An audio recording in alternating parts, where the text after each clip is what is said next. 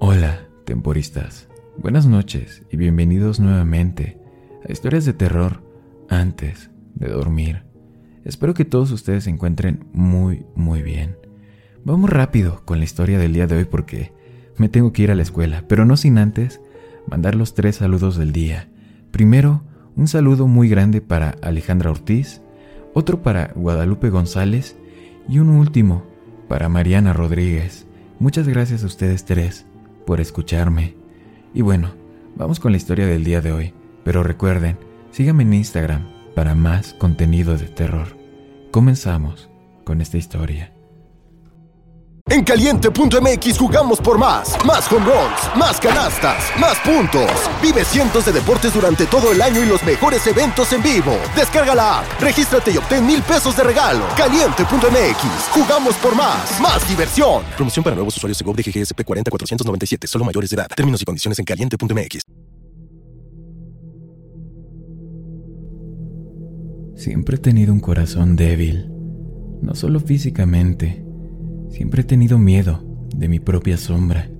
No fue sorprendente cuando los médicos me dijeron que mi problema cardíaco era grave. Un año de pruebas, un año de terapia, constantes viajes al hospital y finalmente me dijeron que todo había sido en vano. Mi pobre corazón no duraría hasta Navidad. Es extraño que te digan que estás muriendo. No llegué a creerles al principio. Bebí y gasté mi dinero Hice cosas imprudentes y estúpidas porque... porque estaba muy asustada.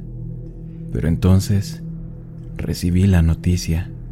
Una joven llamada Laura había sido declarada con muerte cerebral y yo, yo era la afortunada.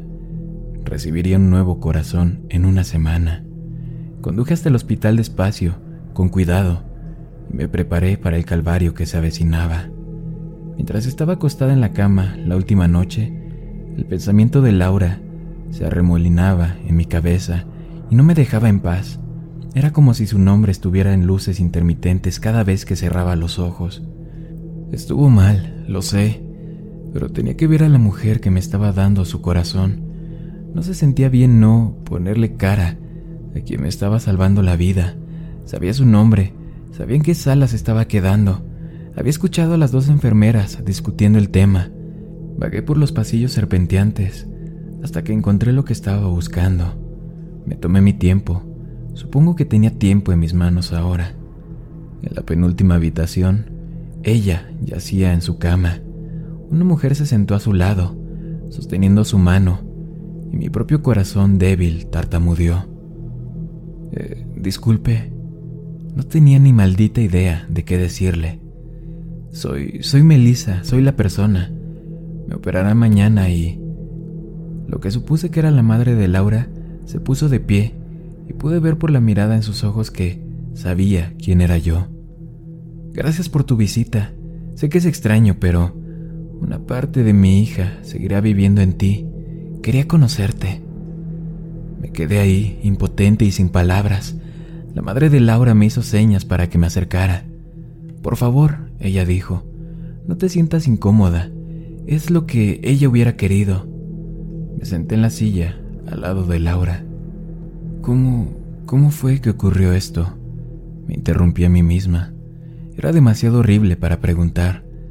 La madre de Laura me dedicó una leve sonrisa. Mi hija era una cuidadora. Cuidaba de esposas maltratadas, mujeres maltratadas. El mes pasado conocí a un chico y bueno, supongo que años de entrenamiento no pueden ayudarte cuando estás enamorada, ¿no crees? Ignoró las señas de advertencia y él la mató. Dedicó su vida a quienes la necesitaban. La madre de Laura miró hacia abajo. No sé por qué lo hice, pero me estiré y tomé la mano de Laura. La apreté. Yo, yo lo siento mucho. Una vez tuve un novio que... Él también era así, pero alguien como Laura me convenció de salir de esa relación. La madre de Laura me dio otra media sonrisa. Podía ver las lágrimas en sus ojos. Entonces... Entonces... Laura me apretó la mano, estrechamente. Me agarró con tanta fuerza que sus uñas se clavaron en mi piel. Retrocedí, con una mirada de horror en mi rostro. La madre de Laura me miró con calma. No te preocupes. A veces también me aprieta la mano. Creo que los doctores lo llamaron espasmos musculares, algo así. De cualquier manera, ya no queda nada de Laura ahí. Miré las pequeñas lunas crecientes que acababan de empezar a sangrar en la palma de mi mano. En fin, la operación salió perfecta. Me llevaron a la sala de recuperación después de que todo terminó. La herida levantada en mi pecho estaba cubierta con una gasa. Era mejor si no lo veía, pensé. No necesitaba más problemas cardíacos. Pasé el primer día, drogado con analgésicos. Comí solo un poco y me senté tal vez dos veces. Fue un proceso largo, pero me tranquilizaron. La madre de Laura vino a visitarme el día anterior a mi partida. Su comportamiento tranquilo no había vacilado, pero pude ver que estaba sufriendo. Parecía diez años mayor y sus manos temblaban cuando me dio un abrazo. ¿Cuándo vas a casa? me preguntó. Mañana, le respondí. Por favor, ven a visitarnos cuando quieras. Comencé a notar mi dirección para ella, cuando, por el rabillo del ojo, un destello rubio desapareció a través de la puerta. Era el mismo cabello rubio, brillante, que tenía Laura.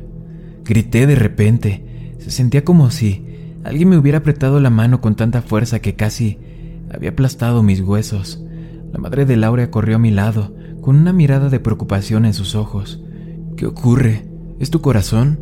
Tropezó con las últimas palabras, llegando a un acuerdo con lo que había dicho. Traté de tranquilizarla y le dije que le avisaría a los médicos, y ella se fue con la mirada de preocupación en su rostro. Cuando miré hacia abajo, había un nuevo conjunto de marcas, de uñas, en forma de media luna debajo de las que ya había hecho Laura.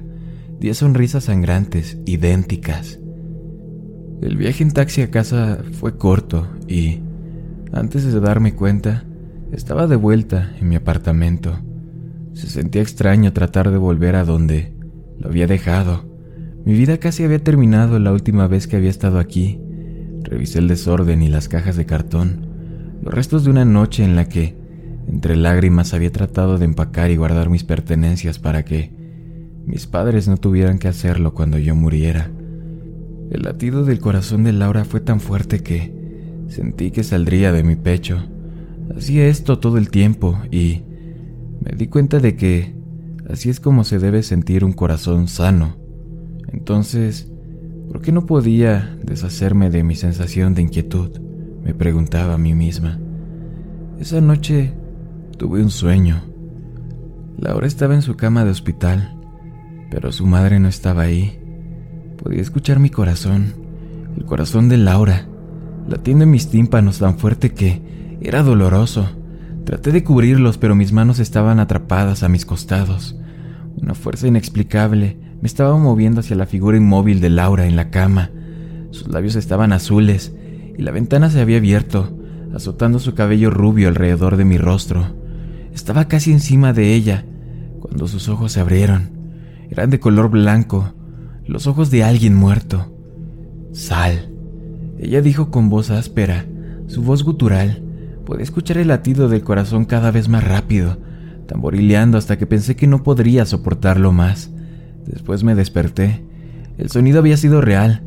El corazón de Laura latía tan fuerte que parecía que me rompería los tímpanos, y grité de dolor, tratando de taparme los oídos. Era inútil. Venía de algún lugar profundo dentro de mí. Podía sentirlo latir en los huecos de mi pecho. Tropecé fuera de la cama, jadeando por aire, y traté de encontrar mi teléfono. Necesitaba llamar a alguien, a cualquiera, a una ambulancia, a mi mamá, cualquiera que pudiera recogerme. Sal. Era un susurro débil dentro de los latidos del corazón de Laura, una voz baja y gutural que sonaba como si hubiera sido hecha por un animal, y me arrastré hasta la puerta, por el pasillo, ahogándome mis gritos de ayuda. Mi vecino abrió la puerta, sus ojos como platos al verme en el suelo agarrándome el pecho. Me llevó al hospital mientras yo lloraba en el asiento del pasajero de su auto. Después de una cincuentena de chequeos diferentes, los médicos me dijeron que no me pasaba absolutamente nada. Me dijeron que mi corazón estaba normal, mi presión arterial era normal y que todo iba a la perfección.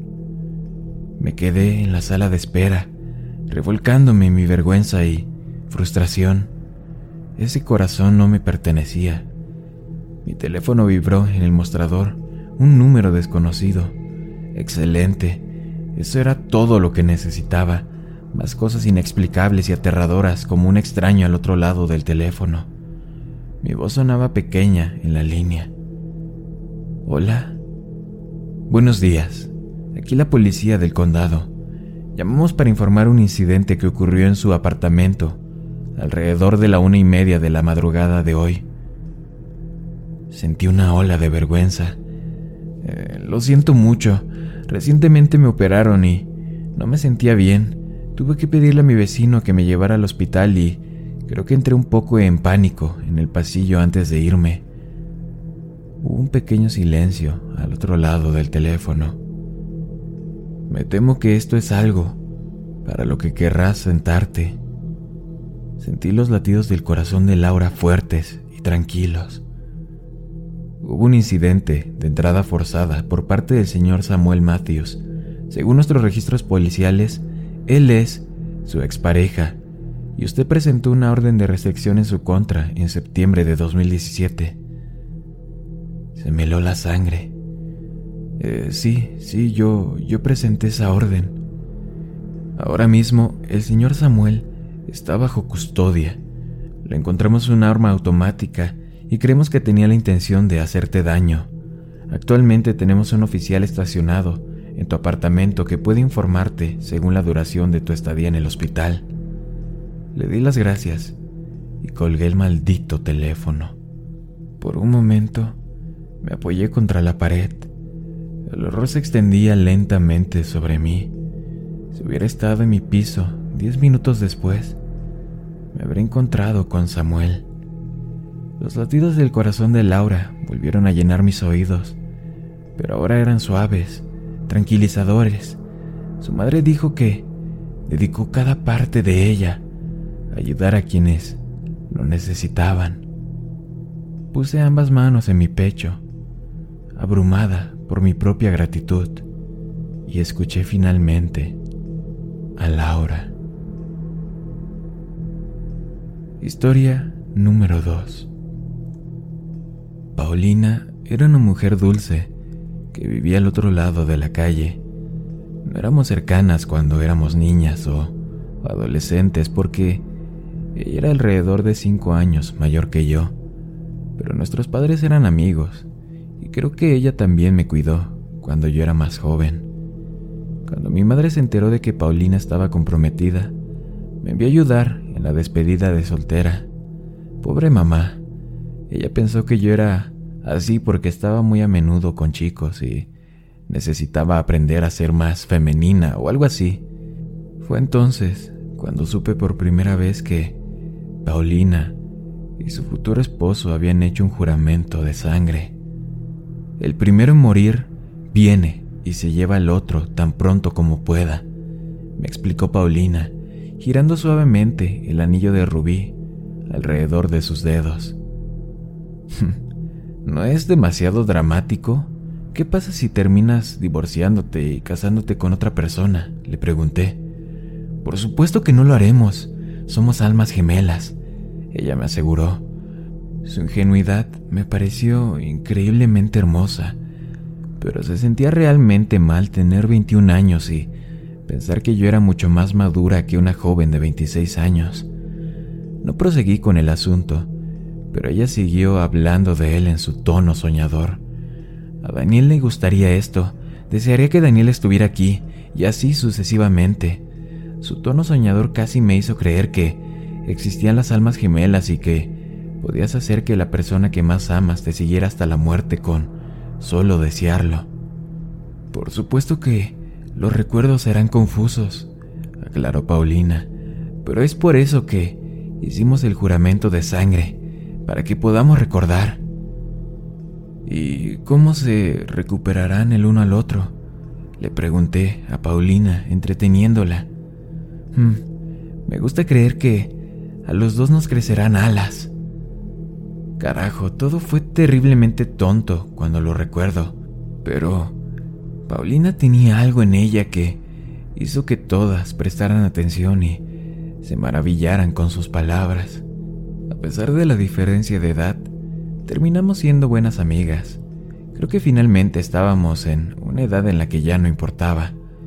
Como estaba en la universidad, pero vivía con mis padres y no necesitaba trabajar, tenía mucho tiempo libre para acompañarla a las pruebas del vestido de novia, la degustación de los pasteles y todas las pequeñas cosas que eran el mundo de las novias.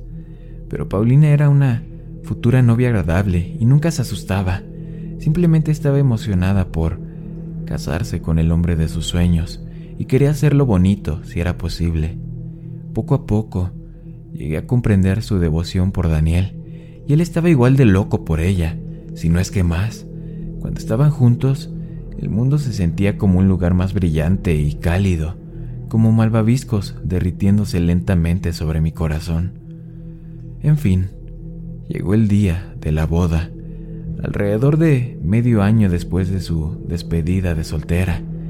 No fue una boda grande ni pequeña, parecía que tanto Paulina como Daniel podían invitar exactamente a todas las personas que querían en su día más feliz, ni uno más ni uno menos. Me sentí algo honrada de estar ahí.